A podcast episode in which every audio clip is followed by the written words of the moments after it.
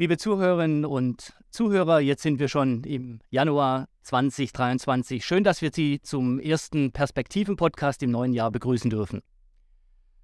2022 war ein außergewöhnliches Jahr. Wenn es auch kein gutes war, so ließ es, ließ es doch eine gewisse Resilienz erkennen. Ich weiß, lieber Guy Wagner, dass du keine hellseherischen Fähigkeiten hast und den Blick in die Kristallkugel normalerweise scheust. Trotzdem die Frage, was erwartet uns in 2023 und hast du den Eindruck, dass das Schlimmste schon hinter uns liegt? Also äh, zuerst mal guten Tag. Und äh, es ist so, dass äh, wir, was die Weltwirtschaft angeht, eigentlich äh, davon ausgehen, dass das äh, Wachstum sich relativ stark äh, verlangsamen wird, vor allem in der zweiten Jahreshälfte, und dass wir möglicherweise dann auch in eine Rezession kommen werden. Ähm, und auf der anderen Seite, die Inflation müsste weiter zurückkommen, weil eben die meisten äh, Zeichen darauf hindeuten.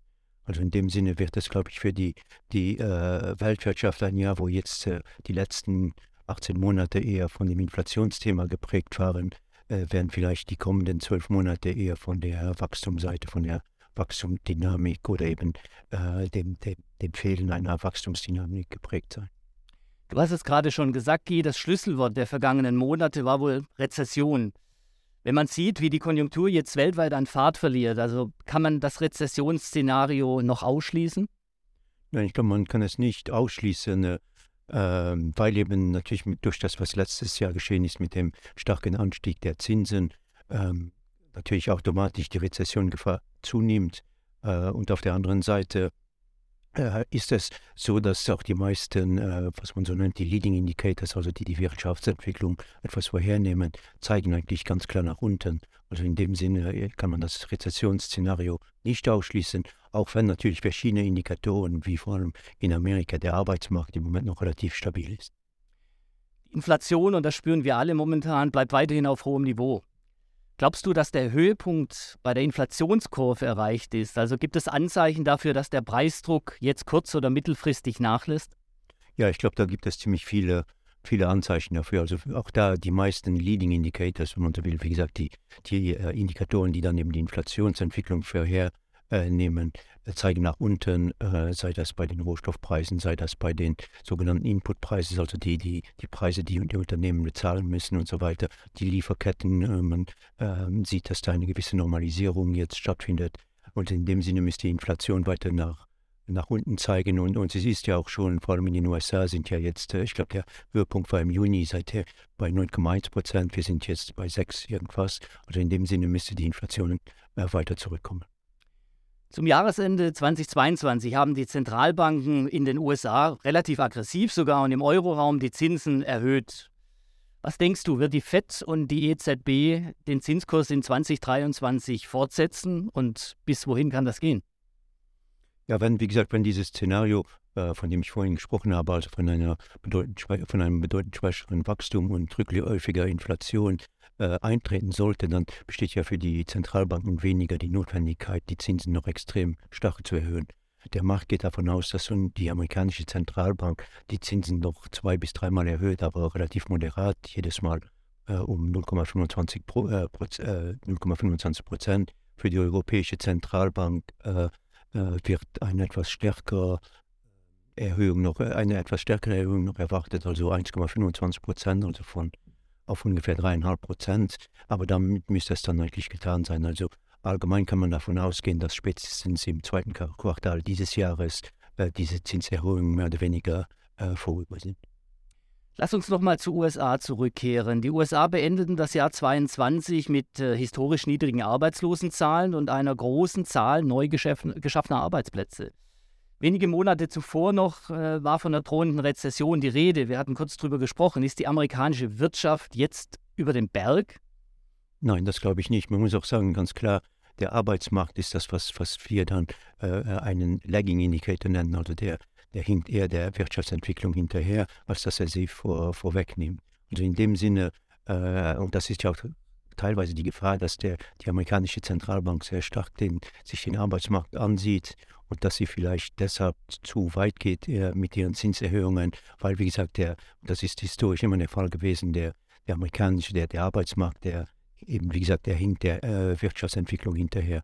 was ich vorhin gesagt habe, eher die, die, die Leading Indicators, die zeigen ganz klar nach unten. Und dann, wie gesagt, dann kommt normalerweise eine gewisse Kettenreaktion, von der dann äh, der Arbeitsmarkt als letzter betroffen ist. Gehen wir nach China. Ähm, die Öffnung der Wirtschaft und der Landesgrenzen nach zwei Jahren extrem strikter Corona-Politik oder Anti-Corona-Politik haben uns überrascht. Wie bewertest du diesen radikalen Kurswechsel und äh, welche Folgen siehst du jetzt für die Wirtschaft? Das Wirtschaftswachstum ist ja deutlich zurückgegangen. Ja, ich glaube, dass äh, der, der, der Kurswechsel war einfach nötig, weil auch die, äh, äh die chinesische Partei angesehen hat, dass, dass sie so nicht weitermachen äh, konnte. Und das natürlich dann führt dazu, dass eben auch jetzt eine gewisse wieder, wieder Eröffnung der chinesischen Wirtschaft stattfindet, wo in einer ersten Phase jetzt natürlich auch die Covid-Fälle ziemlich stark zugenommen haben. Also ein gewisses Misstrauen herrscht dann immer noch, aber ich glaube, das müsste sich nach und nach normalisieren und dann müsste, wie gesagt, das äh, Wirtschaftswachstum in China auch äh, wieder etwas stärker werden. Äh, der andere Punkt ist natürlich, dass China ähm, allgemein und auch durch die Größe, die jetzt die chinesische Wirtschaft erreicht hat, natürlich absolut nicht mehr die Wachstumsraten der Vergangenheit erreichen kann. Gut, angesichts der, ja, des gesamten schwierigen makroökonomischen und geopolitischen Umfelds, die Frage, wo siehst du denn Investmentchancen aktuell? Ich glaube, wie gesagt, äh, wenn, wenn, wie gesagt, äh, unser, unser makroökonomisches Szenario eintritt, also schwächeres Wachstum, rückläufige Inflation, kann man natürlich sagen, dann müsste der Anleihenmarkt, der jetzt, jetzt ist ja sehr, äh, sehr schwach gelaufen ist, müsste der sich wieder verbessern, dieses Jahr jedenfalls, was, was Qualitätsanleihen angeht. Die weniger qualitativ hochwertigen Anleihen können natürlich unter einer eventuellen Rezession leiden. Aber wie gesagt, qualitativ hochwertige Anleihen müssen dieses Jahr wieder besser abschneiden.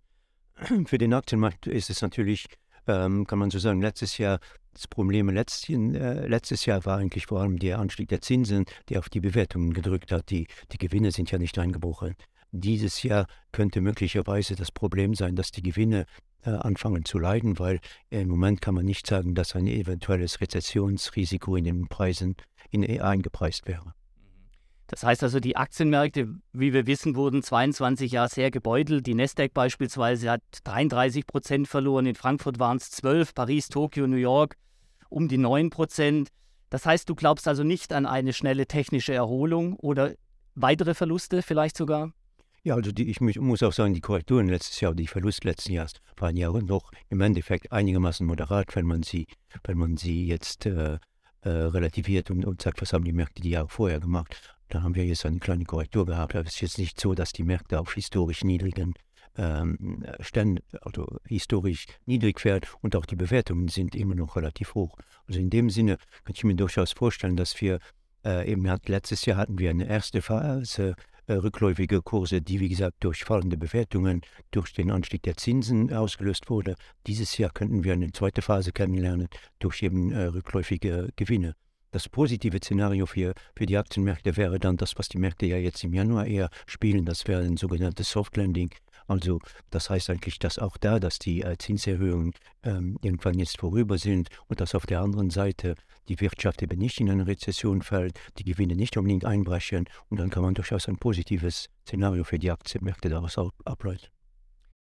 Es kam auch zum Zusammenbruch der Kryptobörse FTX, einer der größten Handelsplattformen für Kryptowährungen weltweit. Heißt das, dass dieser Markt noch nicht reif war? Ja, ganz klar, war dieser Markt noch nicht reif. Kryptowährungen bleiben trotzdem mehr oder weniger eine Spekulation und das hat man eben jetzt wieder, wieder deutlich äh, gesehen. Entstehen durch den BES-Markt nicht auch Anlagechancen aktuell? Ja, durch einen BES-Markt entstehen immer äh, Anlagechancen und natürlich kann man sagen, optimistisch gesehen kann man sagen, die Bewertungen letztes Jahr sind gefallen, also die die Gewinne sind ja weiter gestiegen, die Kurse sind gefallen. Das heißt ja, dass jetzt die Bewertungen eben niedriger sind als vor, vor einem Jahr. Und das ist natürlich eher positiv, dass, und weil die, die Bewertungen im Endeffekt die langfristigen Renditeerwartungen bestimmen. Wir haben jetzt niedrigere Bewertungen, also sind automatisch die langfristigen Renditeerwartungen gestiegen. Ich möchte doch mal ganz kurz zurückkommen auf die Rentenmärkte. Wir haben gesagt, das letzte Jahr war eines der schwächsten in der Geschichte, vor allem in Europa und in den USA. Insgesamt haben die Anleihemärkte, ich glaube, weltweit über 15 Prozent an Wert verloren. Das heißt, die Zinsen steigen jetzt, die Inflation ist weiter hoch. Wie attraktiv nochmal konkret sind angesichts dieser Umstände festverzinsliche Anlagen deiner Meinung nach? Ja, ich würde sagen, sie sind immer noch jetzt nicht außergewöhnlich attraktiv.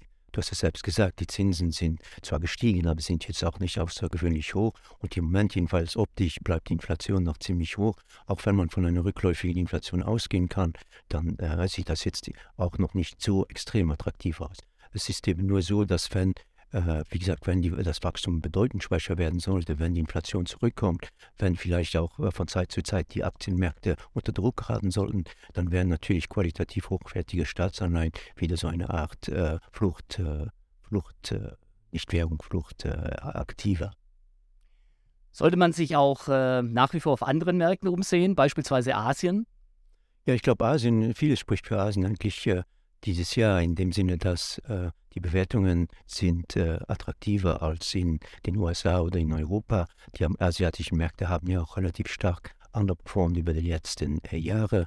Ähm, die Gewinnschätzungen im Gegensatz zu den Gewinnschätzungen in den USA zum Beispiel, die vielleicht unter einer drohenden Rezession leiden würden, können die Gewinnschätzungen in Asien vielleicht nach oben revidiert werden durch die Wiedereröffnung von China.